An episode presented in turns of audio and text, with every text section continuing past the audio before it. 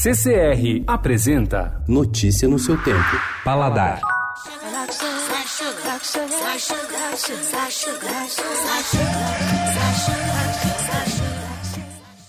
Os doces são o ponto alto da ceia natalina, mas ninguém precisa ser confeiteiro profissional para conseguir adoçar a festa. No site paladar.estadão.com.br você confere a receita de sobremesas facílimas de três chefes convidados e da editora do Paladar.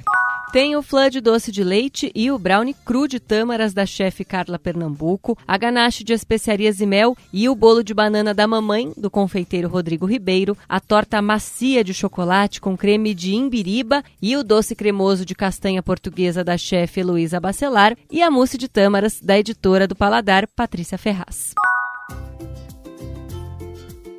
Benza, como Benza Deus. Esse é o nome do restaurante que o chefe Pablo Azen abriu no Baixo Pinheiros, em São Paulo. Você pode ter ouvido falar dele porque ganhou o Masterchef em 2017, mas vá lá pela comida. Apesar de um certo exagero na quantidade de preparos e ingredientes no mesmo prato, vale a visita. Entre os destaques das entradas estão o tempurá de avocado e a berinjela defumada. Nos principais, há opções como capeline de pupunha e a canjiquinha crocante, que vem com polvo, aioli, tutano, fava e hortelã.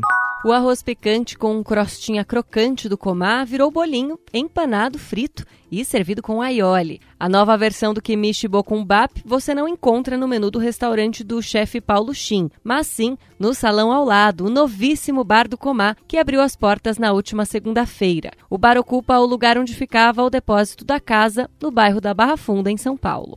Quatro livros de cozinha sofisticados, editados originalmente em inglês pela Faidon, acabam de sair em versão nacional no portfólio da Ernest Books. Eles estão à venda em livrarias e no site da nova editora brasileira. Culinária libanesa, culinária japonesa, culinária vegana e Brad's Gold, Máximo Bottura e Amigos são traduções para o português da coleção dos livros de chefe renomados. Notícia no seu tempo. Oferecimento CCR